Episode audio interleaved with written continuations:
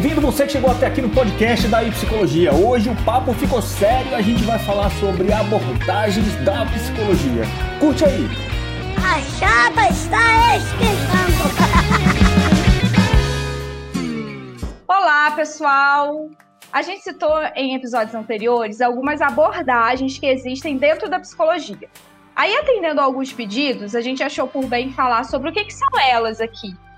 Aí, cada um de nós escolheu uma abordagem para apresentar para vocês no episódio de hoje.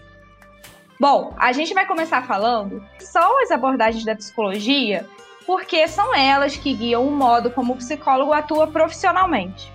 Essa atuação pode ser na clínica, em um atendimento, em um ambiente de trabalho, em uma escola, na, na área de pesquisa ou em diversas outras áreas.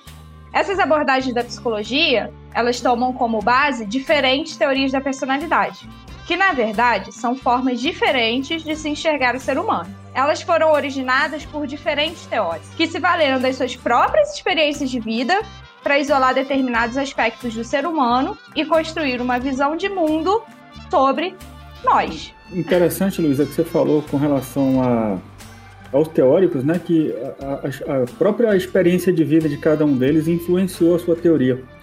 E assim, perceba que eles tiveram, eles, eles habitaram né, o, o, o mundo em diversas regiões é, diferentes, né, distantes, onde inclusive não havia comunicação. E eles foram influenciados não só pela realidade né, que viviam né, nos seus países, como por guerras, por crises econômicas, e isso tudo se traduziu na forma de enxergar o, o homem, né? É... Fala, Liane, o que você ia dizer? Não, é engraçado isso que você está falando, porque fala muito sobre essa questão de visão de mundo, né? Exatamente isso. O que cada um viveu. Tem uma chargezinha que uma professora uma vez citou, mostrando assim a Magali, o, o Cascão e o Cebolinha, os três plantando um tipo de árvore, né? A Magali já plantando a árvore já pensando em colher os frutos, o Cebolinha plantando a árvore pensando em brincar e o Cascão plantando um cacto para não deixar molhar, né? É, e é exatamente isso que mostra a visão de mundo. São perspectivas diferentes para explicar a mesma coisa. Bom, toda essa questão vai ficar muito mais clara com os exemplos de abordagens que a gente vai trazer aqui. Aí eu quero convidar o Alexandre para começar a falar. Qual foi a abordagem que você escolheu, Alexandre? Então, a abordagem que eu escolhi foi a terapia cognitivo-comportamental. Eu imagino que até o, o, o, final do curso, né, se não surgir nenhuma outra surpresa, vai ser aquela a qual eu vou me dedicar. Né? Então, assim, eu já tive contato com a análise do comportamento, que é igualmente interessante, me balançou, mas eu ainda acredito que a terapia cognitivo-comportamental está mais alinhada com aquilo que eu quero fazer depois de graduado, tá? Então, a TCC é uma forma de psicoterapia desenvolvida no início da década de 60. E Aaron Becker, o seu fundador, completou recentemente incríveis 100 anos de idade. O Beck propôs um formato terapêutico estruturado, ou seja, com início, meio e fim, e a priori para períodos de curta duração. A terapia é voltada para o presente e direcionada para a solução de problemas atuais, o objetivo é a modificação de pensamentos e comportamentos disfuncionais ou inadequados. Então, pensamentos disfuncionais são definidos como um conjunto de erros sistemáticos de raciocínio que ocorrem durante o sofrimento psíquico. Esses erros sistemáticos de raciocínio, que são os pensamentos disfuncionais, eles surgem de forma automática, como um fluxo de pensamento em que nós mal nos damos conta de que estamos tendo esses pensamentos. Normalmente só se percebe as consequências emocionais e consequências comportamentais. E não se percebe o pensamento automático em si, que na verdade influencia essas emoções e comportamentos. Imagine o seguinte: um funcionário apresenta um relatório e não recebe um elogio que ele esperava. Ele pode vir a se sentir triste ou decepcionado com a situação. E um exemplo de pensamento automático seria: meu trabalho ficou uma droga e por isso eu não recebi o elogio. Um outro exemplo, uma esposa dedicada se, né, se, se programa para fazer um jantar especial para o marido e ele chega em casa naquela forma automática, senta à mesa e sequer percebe que há algo de diferente. E ela pensa de maneira automática que ele não gosta mais dela, que ele já não ama mais ela, ou que ele tem alguém fora do casamento. E veja, não há nenhuma evidência concreta de nenhuma das duas hipóteses lançadas por essas pessoas. Então, assim, o terapeuta ele procura meios de promover uma mudança cognitiva, que seria mudança de pensamentos e mudança no sistema de crenças. A partir daí, espera-se que o paciente seja capaz de mudar emoções e comportamentos, sendo que para mudanças mais duradouras é necessário trabalhar em níveis mais profundos de cognição, que, o que significa dizer crenças básicas sobre si mesmo, sobre o seu mundo e sobre as pessoas. Então, veja, no exemplo anterior do funcionário que apresenta o relatório, ele subestima as suas próprias qualidades e provavelmente tem uma crença de que ele é incompetente. Nesse caso, a terapia vai ajudar, vai ter como objetivo ajudar esse paciente a ver a si mesmo de maneira mais realista, que seria alguém que tem pontos fortes e também tem pontos fracos. Na prática, é mudar pensamentos do tipo eu não faço nada direito para um pensamento do tipo eu não sou bom nisso, eu posso melhorar nisso, né? Voltando ao exemplo da esposa, o pensamento seria mudar o pensamento do, do tipo ele não me ama mais para um pensamento será que aconteceu alguma coisa durante o dia? Será que ele está cansado, preocupado, sabe? Então, o trabalho do terapeuta cognitivo comportamental é, de maneira bem resumida, ajudar pacientes a identificar pensamentos automáticos disfuncionais, avaliá-los quanto a sua pertinência, né? avaliar de maneira colaborativa, ou seja, junto com o seu paciente, de preferência com base em alguma evidência, para que ele, o paciente, possa então responder apropriadamente ao pensamento irrealista ou desadaptativo, que seria minimizar ou refutar algum tipo de sofrimento originado por esses pensamentos automáticos. E Alexandre, é, quando você fala dos pensamentos automáticos de, disfuncionais, é impressão minha ou muitos deles estão ligados a questões assim bem generalistas, inclusive da pessoa que vira e fala: Nossa, eu não sou boa em nada. Ai meu Deus, todo mundo me acha chato. Enfim, eu tive essa pequena impressão, sabe? É exatamente isso. Esses pensamentos eles são meio que autodepreciativos. Eles são irreais. Né? Então, assim, a ajuda do terapeuta é puxar para a realidade com base em alguma evidência, né? Tipo, questionar que evidência você tem de que você não é bom né, no que você faz. Entendeu? Mas basicamente é, esse pensamento já está irrigado né, na pessoa. E ela já traz consigo já pensamentos, é, esse tipo de pensamento disfuncional, é isso? Isso. A, a TCC ela separa três tipos de crenças, né? Crenças uh, nucleares, crenças intermediárias e pensamentos automáticos. As crenças nucleares elas têm origem na infância e elas são meio que verdades absolutas, sabe? Do tipo, vou dar um exemplo grosseiro, né? O homem não chora e você cresce ouvindo do seu pai de que homem não chora. E aí ao longo da adolescência, você se vê triste em alguns momentos e você fica inibido de chorar com medo de ser julgado. E isso vira o que? Uma crença intermediária. Então, é, numa situação de desconforto, esses pensamentos automáticos são evocados e a pessoa se retrai, ela muda de comportamento, ela tem, ela tem emoções evocadas, emoções é, do tipo ansiedade, aceleração de batimentos, né, comportamentos de, de retração, enfim. É basicamente isso. Que legal, Essa ficou cara. ótima explicação. Adorei. Adorei. Aprendemos! e eu vou passar a palavra agora para a Eliane, que deve falar para a gente sobre abordagens humanistas. Vou falar sobre abordagens humanistas. É, dentro dela tem várias variações, né? É, mas eu vou falar da Gestalt, que eu acredito que seja a mais conhecida delas. Lembrando que eu também sou muito fã da TCC, tá? Então, a Gestalt é só um segundo plano. A Eliane vai é... atender junto comigo, a gente vai ter um consultório junto, né, Eliane? Fala aí. Deus, se Deus quiser. Depois da minha questão dentro das empresas, né? Tirando isso. Vamos lá.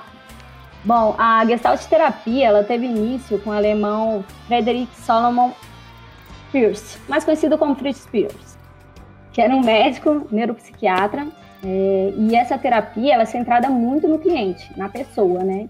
Não fala muito no que aconteceu com ela lá atrás, foca nela no aqui e no agora. É, ao contrário de outras abordagens, ela não mergulha lá no passado para tentar entender esses eventos atuais.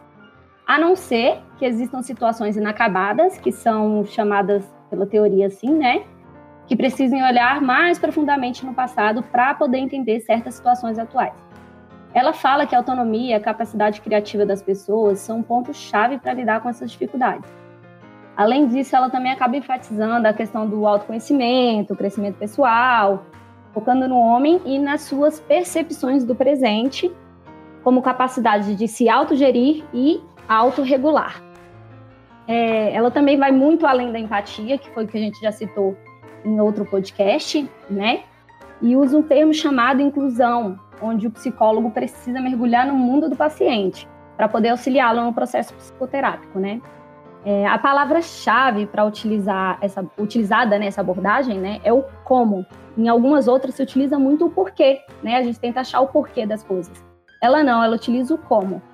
Como o paciente está se sentindo, como ele se lida com essa situação, como tais situações é, podem mudar o que eu estou pensando, como eu estou agindo, né? E como a gente vai poder mudar essa situação, né? Uma frase que ilustra muito essa abordagem é uma frase do Sartre. É isso? Isso, Jean-Paul Sartre. Muito obrigada. Não importa o que faz, não importa o que fizeram de mim. O que importa é que eu faço com o que fizeram de mim. Além das, das teorias que a gente já citou aqui, é, eu acho que tem uma que é a mais conhecida dentro da psicologia, né? E que a Luísa tem um amor, uma paixão imensa sobre ela e nada do que melhor ela para dizer, para falar sobre isso, né? A mais festejada, a mais lembrada, né? Você tá certíssima. Qual que é? Assim, são vocês que estão falando, né? Lógico, Freud explica. Eu não sei explicar esse meu amor, não. Mas, gente, então, pessoal, é o seguinte: eu escolhi falar sobre a psicanálise ela é uma abordagem que deu origem à primeira teoria psicodinâmica. E aí, como o próprio nome diz, né, a teoria psicodinâmica, ela trata da dinâmica de funcionamento do aparelho psíquico do ser humano, né? Ela tem por característica, assim, entender o comportamento do ser humano com base no funcionamento da sua mente. E ela dá um foco todo especial às vivências passadas desse ser humano que, claro, resultam no modo de ser daquele sujeito no mundo, né? A gente tem uma série de teorias psicodinâmicas com essas categorias, né? Com essas características. E aí a gente pode citar, por exemplo, até a psicologia analítica, originada por Jung, pelo Jung e muitas outras. Mas eu vou falar da primeira delas, que é a psicanálise. Bom, a abordagem psicanalítica foi originada por Freud. E aí a história do Freud, os conhecimentos que ele trouxe à tona são um capítulo à parte. Mas meu objetivo aqui é tentar trazer uma explicação mais simples e acessível possível sobre essa abordagem. Então, assim, tendo dito isso, eu fico até mais confortável para falar um pouquinho, né, melhor sobre a psicanálise. Bom, ela, deu, ela foi originada por Freud, que foi um médico, neurologista e psiquiatra, que trouxe luz a um outro nível de, de vida mental diferente do nosso consciente, que ele chamou de inconsciente. Bom, na visão de Freud, o inconsciente é uma espécie de lugar assim dentro da nossa mente, onde a gente armazena impulsos, desejos e outros conteúdos que não são facilmente acessados pelo nosso consciente. Vocês já pararam para pensar que determinados comportamentos explícitos nossos, na verdade, têm origem em impulsos cuja motivação não nos é consciente? Aí a pergunta é: por que, que esses conteúdos são, entre aspas, escondidos do nosso consciente? Bom, porque normalmente eles geram muita ansiedade, eles geram angústia mesmo, sabe?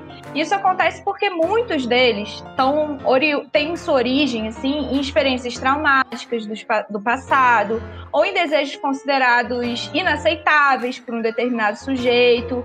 E aí o que, que acontece? O sujeito vai lá e afasta esse, esse conteúdo do consciente, ou seja, ele reprime o conteúdo. E aí essa repressão na psicanálise, ela corresponde a um mecanismo de defesa, né? E esses mecanismos de defesa foram outra das grandes contribuições de Freud. Eu acho legal citar aqui também o mecanismo da projeção, porque ele é muito comum. é, a projeção acontece quando a gente atribui aspectos da nossa própria personalidade a um outro objeto exterior. Pode ser uma outra pessoa, um objeto material, é, um animal, enfim. E normalmente esses aspectos são aspectos que a gente não aceita muito na gente, sabe? Então, assim, é, esses mecanismos de defesa foram outras, outra grande contribuição de Freud. E eu trouxe aqui a repressão e a projeção, mas existem outros, tá? E um que eu não poderia deixar de ressaltar aqui é o mecanismo de defesa que a gente considera que é muito bem aproveitado, sabe, pela, pela sociedade, pelo próprio indivíduo. É o mecanismo da sublimação. É quando o indivíduo, ele acontece da seguinte forma: o indivíduo desloca sua energia psíquica para além dos seus, da realização dos seus desejos individuais, sabe? E aí ele, ele desloca essa energia para atividades que são socialmente relevantes, muitas vezes para fins artísticos, intelectuais etc. E aí esse mecanismo está diretamente relacionado à maturidade psicológica do sujeito. Esse mecanismo da sublimação eu trouxe mais porque, tipo, eu tenho uma paixãozinha por ele. Enfim. Qual que é o objetivo da psicanálise como técnica terapêutica? Então, assim, ela se utiliza desse arcabouço teórico, né, da abordagem, que não se limita ao que eu trouxe aqui, ela vai muito além. Para quê? Para que o paciente ele libere conteúdo do inconsciente. E aí ele, ele vai poder lidar com esse conteúdo de forma consciente, claro, e vai acabar conseguindo melhorar o seu funcionamento. Porque aí ele, ele entra em contato com aquele conteúdo e tem a oportunidade de trabalhar ele, de elaborar a forma como ele lida com aquele conteúdo que ele é, que gera ansiedade mesmo nele, sabe? Então, nesse aspecto, a energia psíquica é melhor utilizada, né? Ele, é, ele passa a utilizar a energia psíquica dele de forma muito mais sadia.